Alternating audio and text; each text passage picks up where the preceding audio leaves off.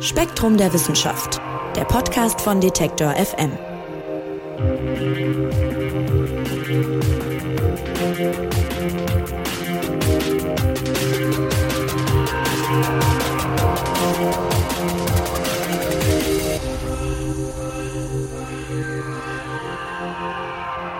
Ein Vierteljahrhundert hat es gedauert und jetzt ist es endlich losgegangen. Das krasseste Teleskop aller Zeiten ist Weihnachten ins Weltall gestartet und was es so krass macht, das wollen wir hier besprechen. Und damit erstmal Hallo und herzlich willkommen zum Spektrum Podcast. Mein Name ist Marc Zimmer und ich freue mich wie immer, dass ihr dabei seid.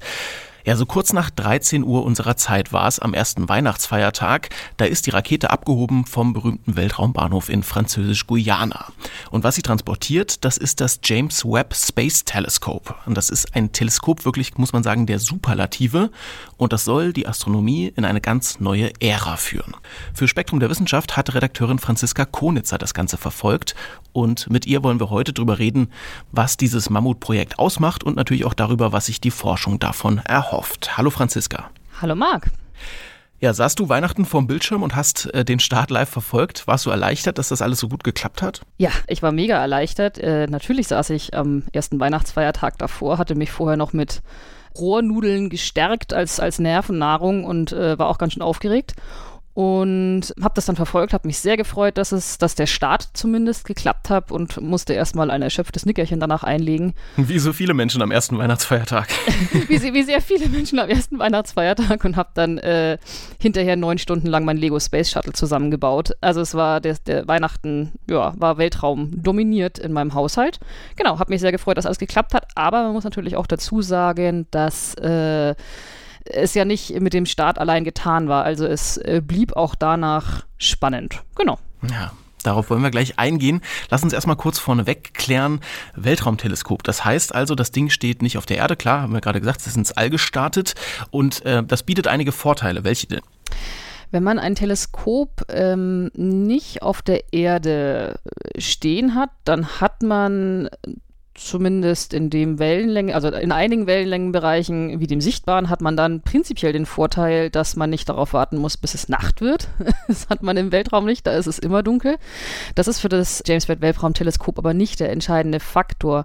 Die entscheidenden Faktoren sind, dass das ein Infrarotteleskop ist, also unterm Strich beobachtet es hauptsächlich Wärmestrahlung und äh, diese Infrarotstrahlung wird von der Erdatmosphäre äh, absorbiert, fast komplett absorbiert. Also sie kommt einfach nicht auf dem Erdboden an und deshalb würde mir ein Infrarotteleskop auf dem Erdboden herzlich wenig nützen, weil ich würde nichts sehen. Und deshalb muss ich so ein Teleskop automatisch, wenn ich denn eins haben möchte, in den Weltraum schießen.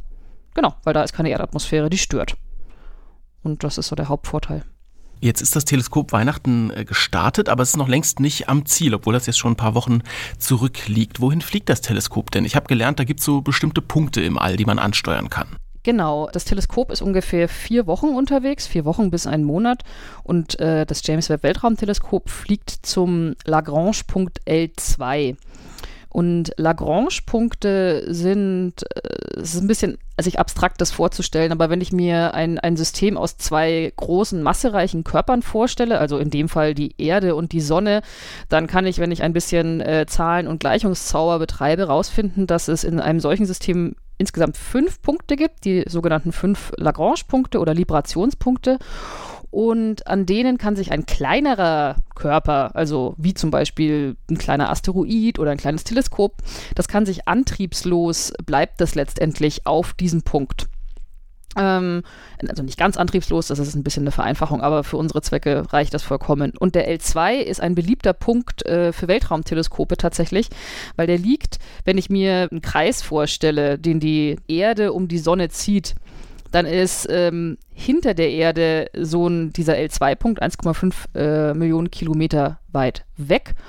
Und dann liegt also dieser Punkt immer in, im Vergleich mit Erde und Sonne immer an derselben Stelle. Und deshalb muss ich da eben, wie beim James Webb Weltraumteleskop, muss ich da nicht besonders viel Sprit darauf verwenden, sozusagen, dass das immer an der gleichen Stelle bleibt, relativ zur Erde gesehen. Und deshalb ist der L2 eben beliebt für Weltraumteleskope, zum Beispiel das Planck Weltraumteleskop.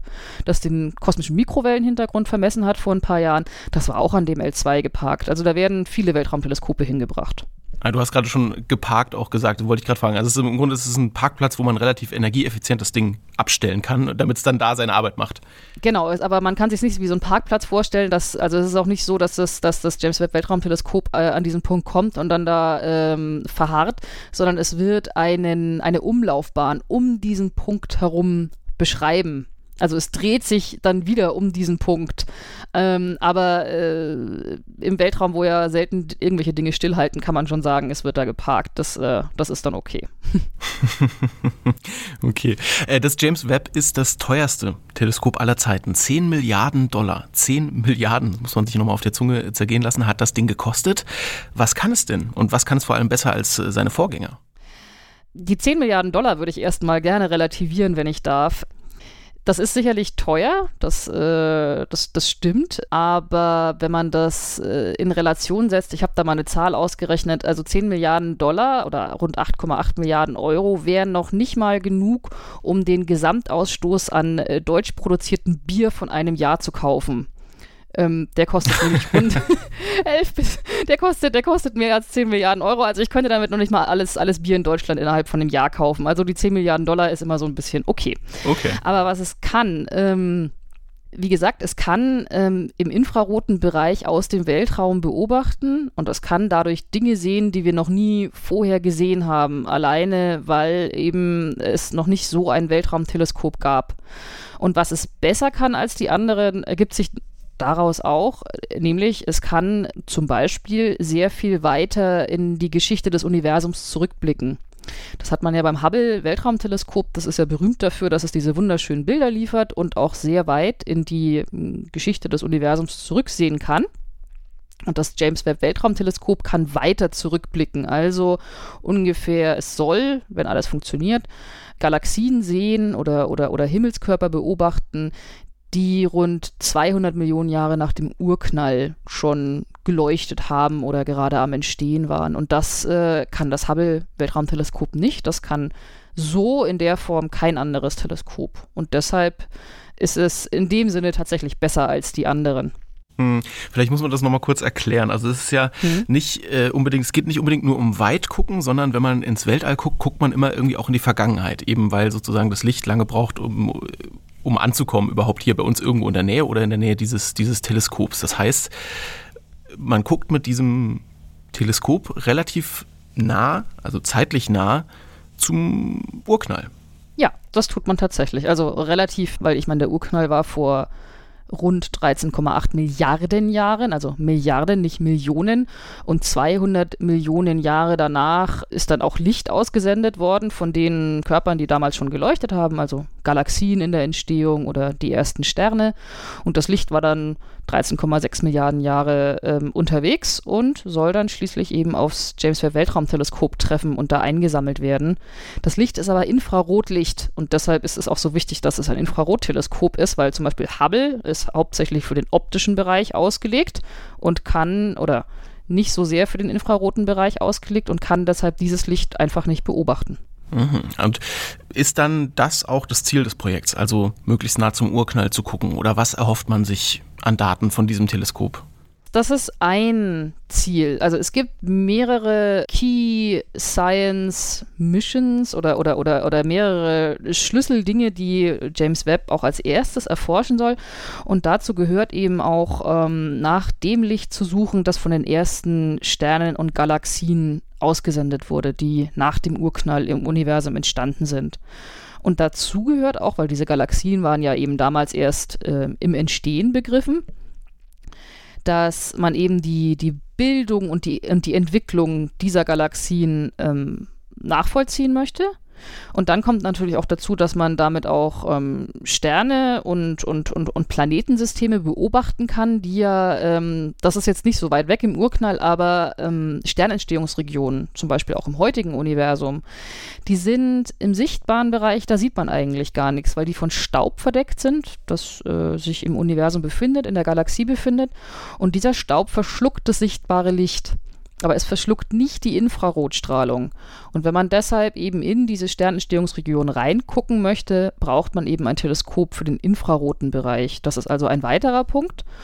Und dann kann es auch noch junge oder, oder, oder nee, nicht junge, sondern es kann Planetensysteme beobachten, wo die Planeten an ihren Sternen auch vorbeiziehen. Und das kann auch das, und damit kann man auch was über Exoplanetenatmosphären zum Beispiel rausfinden.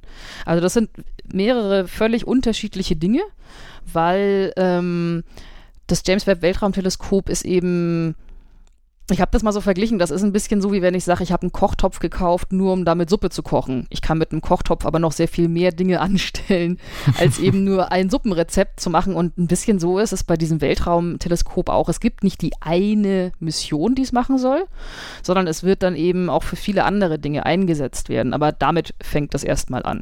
Okay, lass uns noch mal ein bisschen genauer darauf eingehen, wie das Ding eigentlich aussieht. Also wie mhm. ist dieses Teleskop aufgebaut? Wie sieht es aus?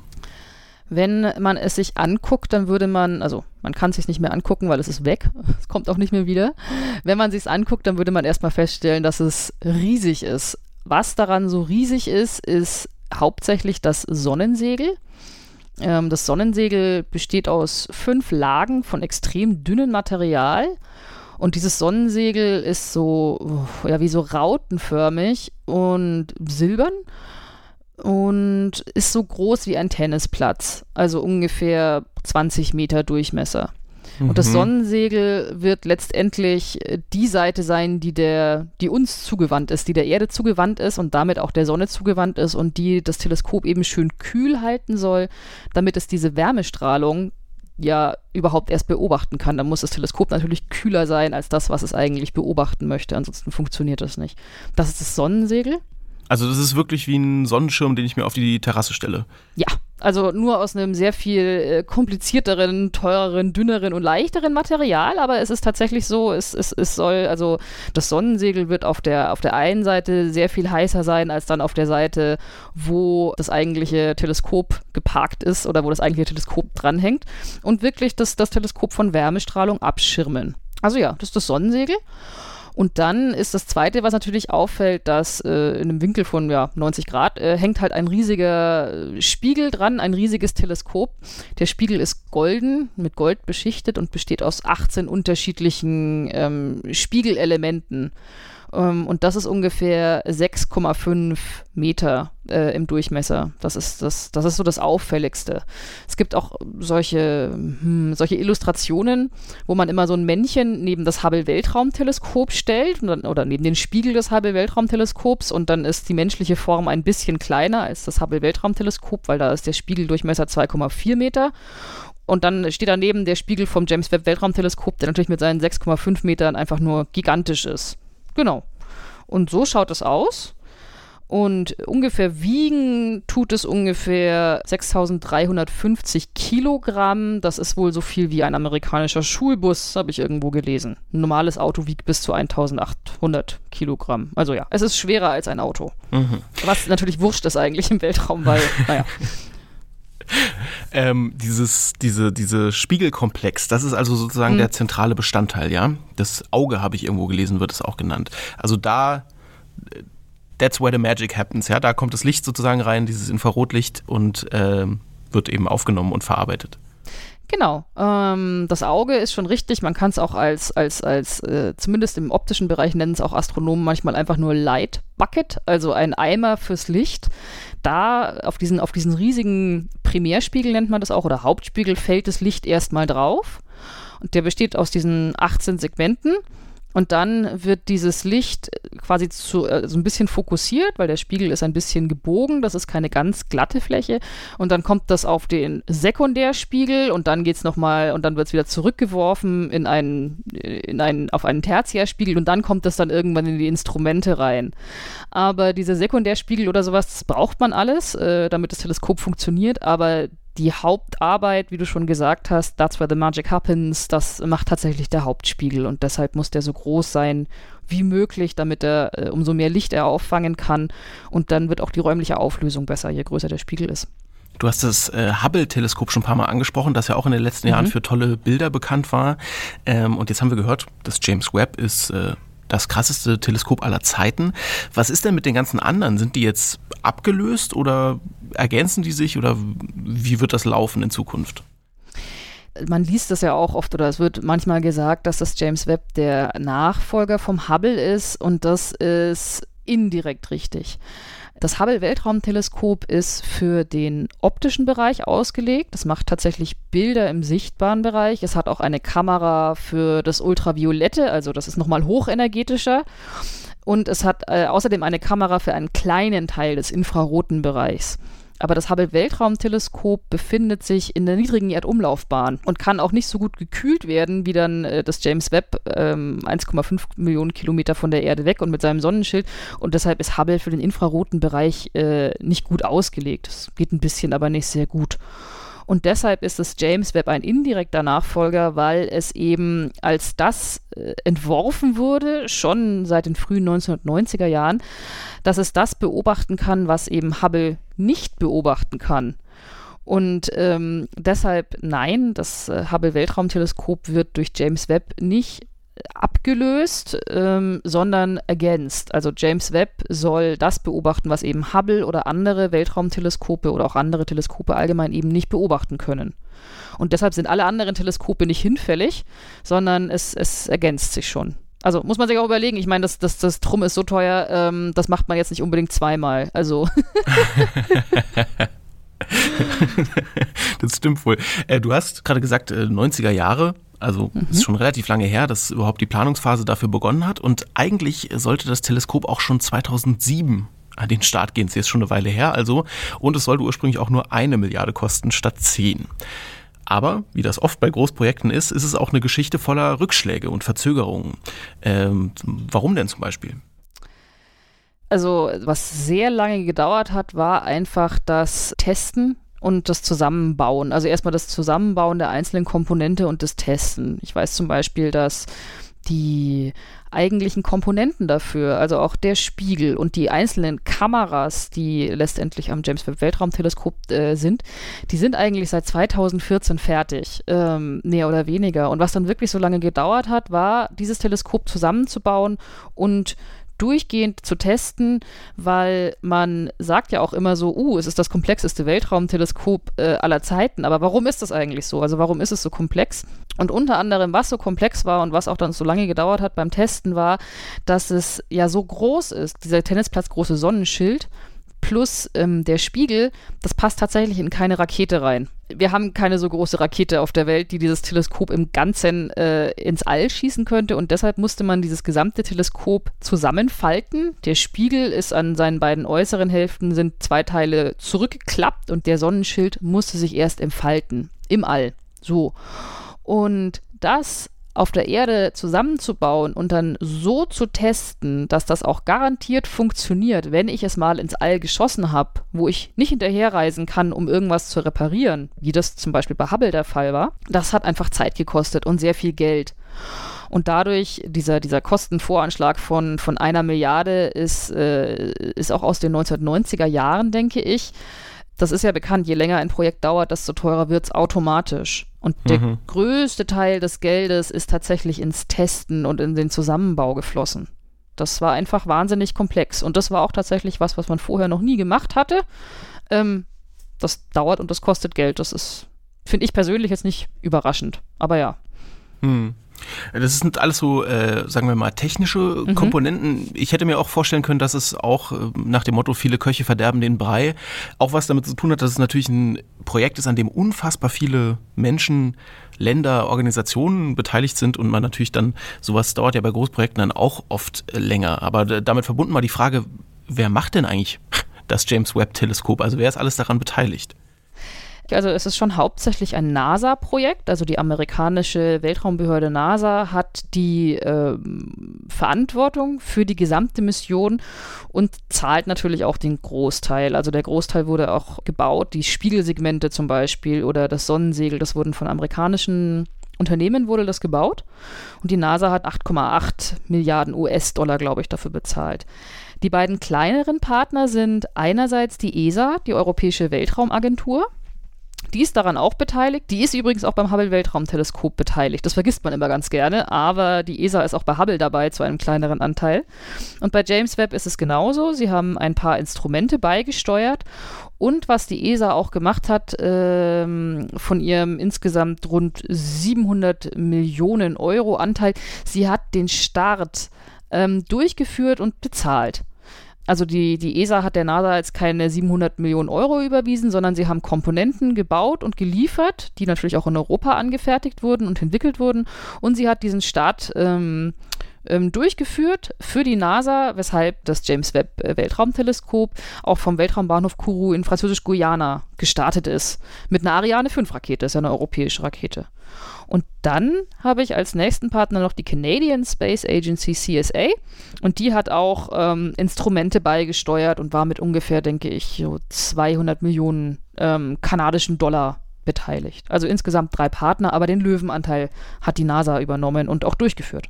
Hm, und unfassbar viele Wissenschaftlerinnen und Wissenschaftler wahrscheinlich über die Jahre dann beteiligt. Ne? Das kann man wahrscheinlich gar nicht ja. zählen. Ich habe ich hab, ich es versucht, also ich habe es nicht äh, versucht, jeden einzelnen nachzuzählen, aber ich habe äh, versucht, da irgendwelche Zahlen zu finden. Die NASA schreibt irgendwo, es waren insgesamt 1000 Menschen an der Entwicklung beteiligt. Irgendwo anders, äh, an, der, an, der, an der, nicht nur an der Entwicklung, sondern auch Testen, Durchführung äh, etc. bis zu 10.000. Also man kann sich äh, in ein vages mehrere tausend retten und ist damit, denke ich, fährt damit ganz gut. Mhm. Jetzt, wo du gerade gesagt hast, dass die NASA federführend war, mhm. ist mir auch der Gedanke gekommen, weil ich habe mich die ganze Zeit gefragt, warum heißt das Ding James Webb? Mhm. Wenn man jetzt die Auswahl hat, das eine krasse Teleskop, äh, welchen Namen nimmt man? Ähm, aber wenn du sagst, die NASA war federführend, dann ist es gar nicht so verwunderlich, dass das Ding James Webb heißt. Denn wer war denn James Webb? James Webb war der zweite Administrator der NASA und der war maßgeblich dafür verantwortlich, dass die NASA mit Menschen zum Mond geflogen ist. Der war nämlich in den 60er Jahren ähm, ja der ich sage jetzt mal der Obermufti in der NASA und hatte auch die entsprechenden guten politischen Verbindungen nach, nach Washington, um eben dieses Programm überhaupt erst durchführen zu können und dafür das Geld abzusichern und das eben zu machen. Und James Webb war auch derjenige zum Beispiel, der die volle Verantwortung ähm, für die Apollo 1-Katastrophe übernommen hat, wo Astronauten beim Test gestorben sind auf der Erde.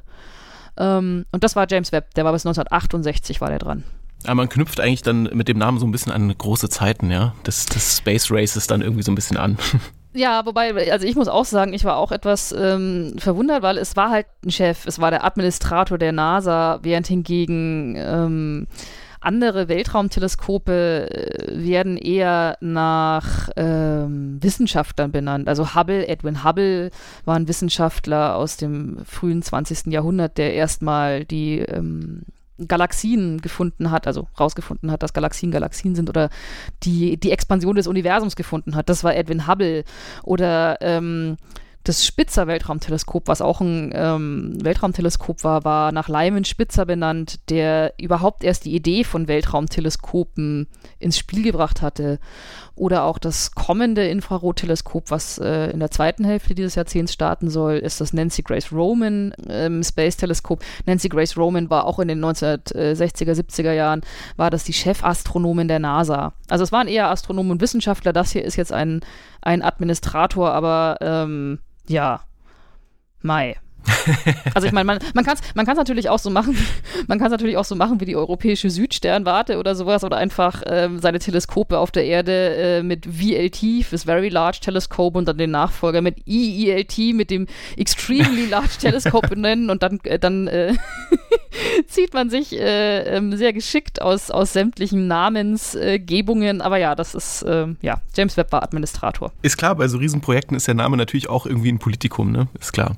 Ja. Absolut. Es gab ja auch dieses kleine Politikum, das eben auch im letzten Jahr oder vorletztes Jahr war es, denke ich, wo einige Astronominnen und Astronomen dagegen protestiert haben, gegen die Namensgebung weil es da einige, äh, es wurden die Vorwürfe in den Raum gestellt, dass James Webb zu einer Zeit, wie gesagt, äh, frühe 60er Jahre, äh, zu einer Zeit NASA-Administrator war, als aufgrund der damaligen Legislation eben auch ähm, homosexuelle Mitarbeiter entlassen wurden. Und der Vorwurf war, er solle das geduldet haben. Und die NASA hat dann eine, eine Überprüfung gestartet und gesagt, äh, sie finden dafür keinerlei Hinweise und der Name bleibt jetzt so. Aber da gab es auch schon einige Verwerfungen. Ja, krass. Spannend. Okay, äh, lass uns nochmal zurückkommen zur Mission selber. Mhm. Also, wir haben gehört, das Teleskop ist jetzt im All, aber eben noch nicht am Ziel. Und ähm, ihr habt da auf spektrum.de so einen schönen Zeitstrahl gemacht. Also, wir haben gehört, am ersten Weihnachtstag ist es gestartet. Nach dem Start hat das Teleskop dann erstmal, ne, also erstmal die Rakete hoch und so weiter. Dann mhm. hat das Teleskop irgendwann Antennen ausgefahren. Dieser Sonnenschirm, den du schön beschrieben hast, äh, der hat sich langsam entfaltet und ausgeklappt. Und äh, so gibt's noch einige weitere Schritte, die das Ding unternehmen muss, bis es dann wirklich arbeitsfähig ist. Und überhaupt muss es ja erstmal diesen Lagrange-Punkt erreichen. Jetzt hast du aber gerade schon gesagt, anders als das Hubble-Teleskop, das ja relativ nah an der Erde ist, kann das James Webb eigentlich nicht repariert werden oder gewartet werden. Das ist so weit weg, da kann keiner hin. Heißt das denn dann, dass die Mission auch komplett futsch ist, also die ganzen Jahre Entwicklungszeit, das ganze Geld, wenn jetzt, weiß ich nicht, beim Ausklappen von einigen Teilen jetzt irgendwas in den nächsten Wochen zum Beispiel dann nicht klappt? Ähm, ja. und, und nein. Ähm, es ist tatsächlich so, äh, wie bei Hubble, man kann es nicht reparieren. Und äh, auch das war ein Teil, weshalb das eben auch mit dem Testen auf der Erde so lange gedauert hat, weshalb es so teuer war, weshalb es so komplex war, etc., etc., weil ich eben sicherstellen muss, dass alles funktioniert und alle Mechanismen und alle kleinen Motoren und alle Seile, die gespannt werden müssen, um diesen Sonnenschirm eben auch aufzuspannen, dass das alles funktioniert, weil ich kann tatsächlich nicht hinterher. Es ist auch so, zum Beispiel, ähm, der Sonnenschirm wurde erfolgreich entfaltet und gespannt und damit kann ich das schon mal runterkühlen ähm, und der Sonnenschirm funktioniert. Beim Spiegel ist es so, wenn der sich aufklappt, das sind ja die beiden äußeren Teile. Sagen wir mal so, ein Teil davon funktioniert nicht und bleibt einfach zurückgeklappt und ja, dann kann man nicht hinterher und das von Hand aufklappen. Dann könnte man das Teleskop schon noch irgendwie betreiben. Dann müsste man sich was überlegen und die räumliche Auflösung wäre nicht so gut und ähm, ja, die Bildqualität ist halt dann einfach nicht so gut wie geplant, aber das Teleskop wäre kein Totalverlust. Aber es stimmt, wenn an irgendeiner früheren Stelle was nicht funktioniert hätte, wie zum Beispiel dem, dem Entfalten dieses Sonnenschirms, dann äh, ist es ein Totalverlust. Was vielleicht auch wiederum erklärt, warum, ähm, warum man so lange gebraucht hat, um wirklich sicher zu gehen, dass man, dass man an alle Eventualitäten gedacht hat. Okay, gehen wir mal vom Best Case aus. Und das Teleskop nimmt seine Arbeit auf und liefert jahrelang Ergebnisse, so wie es geplant ist. Mhm. Dann lass uns doch mal noch den Ausblick wagen. Was erwartet uns denn dann? Also Forscherinnen und Forscher hoffen, dass damit äh, eine neue Ära wirklich äh, beginnen könnte der Astronomie. Inwiefern denn? Ähm, das ist ja das Schöne, dass, dass keiner weiß, was uns erwartet. Das ist, das, ist, das ist das mit dem neuen Ära der Astronomie gemeint ist, denn ähm, das James Webb Weltraumteleskop kann blicken bis fast an den Urknall, wo man noch keine Beobachtungen hat und deshalb man weiß auch teilweise schlicht und ergreifend nicht, was, was man da entdecken wird. Und deshalb äh, beginnt wahrscheinlich eine neue Ära, weil wenn man da nichts Neues entdeckt, wäre es ja arg langweilig. ähm, aber auch wenn man, wenn man jetzt zum Beispiel an, an, ans Hubble-Weltraumteleskop denkt, ähm, da wusste man ja auch nicht, was einen erwartet. Also es ist ja auch, das Hubble hat sich ja auch sehr verdient gemacht. Ähm, zum Beispiel mit dieser Aufnahme dieses Hubble Deep Fields. Ich weiß nicht, ob du die kennst oder ob unsere, ob unsere Hörer die kennen, Hörerinnen und Hörer die kennen. Ja, das ist ein kurz. Bild. Das, das Hubble Deep Field ist ein, ist ein, ist, ist ein Bild, da hat ähm, der damalige Direktor vom Hubble Weltraumteleskop hat, hat sich einfach entschieden, er benutzt jetzt seine Zeit, die ihm an diesem Teleskop persönlich zustehen, weil er eben der Direktor ist. Er, er lässt das jetzt einfach mal 100 Stunden lang ins Nichts gucken, also ins schwarze Nichts, auf einen dunklen Fleckchen Himmel. Und das war eine sehr riskante Entscheidung, weil eine äh, Teleskopzeit ist sehr teuer und du willst ja auch das ganze Steuergeld der Menschen jetzt nicht äh, damit ausgeben, dass du eben nichts beobachtest. Und er hat gesagt, nee, das machen wir jetzt, weil er hatte die Vermutung, dass schon so weit, ähm, dass dann schon zu damaligen Zeitpunkt, oder dass, ich, dass da eben was, irgendwas zu sehen wäre. Und was zu sehen war, waren Galaxien auf Galaxien, die zum Teil ähm, 13 Milliarden Jahre in der Vergangenheit zurück sind. Also sehr weit zurück. Ähm, Und das hat tatsächlich das Bild der, der Astronomie, der Astrophysik, aber vor allen Dingen auch der Kosmologie revolutioniert. Also erstmal die, unser Verständnis vom frühen Universum. Und zwar damals, wie gesagt, hochriskant. Ihm wurden von Kollegen abgeraten, wenn das nicht funktioniert hätte, wäre seine Karriere wahrscheinlich vorbei gewesen. Aber Hubble hat damals was gesehen, wovon man noch nicht mal ahnte, dass es da war. Und die Möglichkeit, dass das James Webb Weltraumteleskop auch sowas sieht oder auch solche Dinge beobachtet, ist eben überhaupt da, weil es da hingucken kann, wo bislang noch nichts zu sehen war mit unseren Instrumenten. Mhm, also wirklich ein Blick ins äh, komplett Ungewisse und was, was wir dann sehen werden, genau. das äh, bleibt abzuwarten. Spannend. Äh, wir werden hier im Podcast sicher drüber reden. nee, andererseits ist es natürlich auch so, dass äh, Astronominnen und Astronomen auf der ganzen Welt Hufe scharren seit Jahren und Jahrzehnten darauf warten, dass dieses, dass das nun endlich losgeht, weil es auch bei vielen mh, Dingen so ist, dass, dass man sagen könnte, ja, man könnte mehr über dieses oder jenes Sternsystem oder diese oder jene Sternentstehungsregion rausfinden, wenn wir eben nur das James Webb Weltraumteleskop endlich hätten, wo unsere derzeitigen Technologien eben scheitern und äh, dass da das James Webb Weltraumteleskop eben auch hinblicken kann und, und, und uns sagen kann, was da eigentlich passiert. Ja, ein Riesenprojekt, also wahnsinnig aufwendig, wahnsinnig teuer.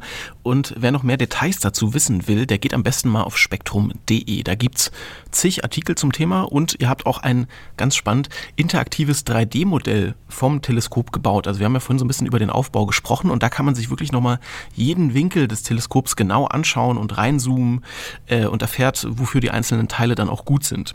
Also das empfehle ich auf jeden Fall mal anzuschauen auf spektrum.de. Außerdem gibt es natürlich Fotos aus diesem äh, 20-jährigen Konstruktionsprozess. Ja, und wie gesagt, Franziska, wenn äh, denn dann die ersten Blicke in die Tiefen des Weltalls da sind, wenn die ersten Sachen beobachtet wurden, dann werden wir bestimmt hier im Podcast auch nochmal sprechen. Ich glaube auch. Bis dahin sage ich dir vielen, vielen Dank für die Infos und fürs Erklären. Bitteschön, sehr gerne. Und an euch habe ich äh, zum Abschluss noch eine Bitte. Falls ihr uns bei Spotify hört, da kann man jetzt Podcasts bewerten. Und ich würde mich freuen, wenn ihr uns ein paar Sterne dalasst. Schön, dass ihr heute wieder zugehört habt. Mein Name ist Marc Zimmer. Kommende Woche gibt es eine neue Folge. Bis dahin sage ich Tschüss und macht's gut. Spektrum der Wissenschaft, der Podcast von Detektor FM.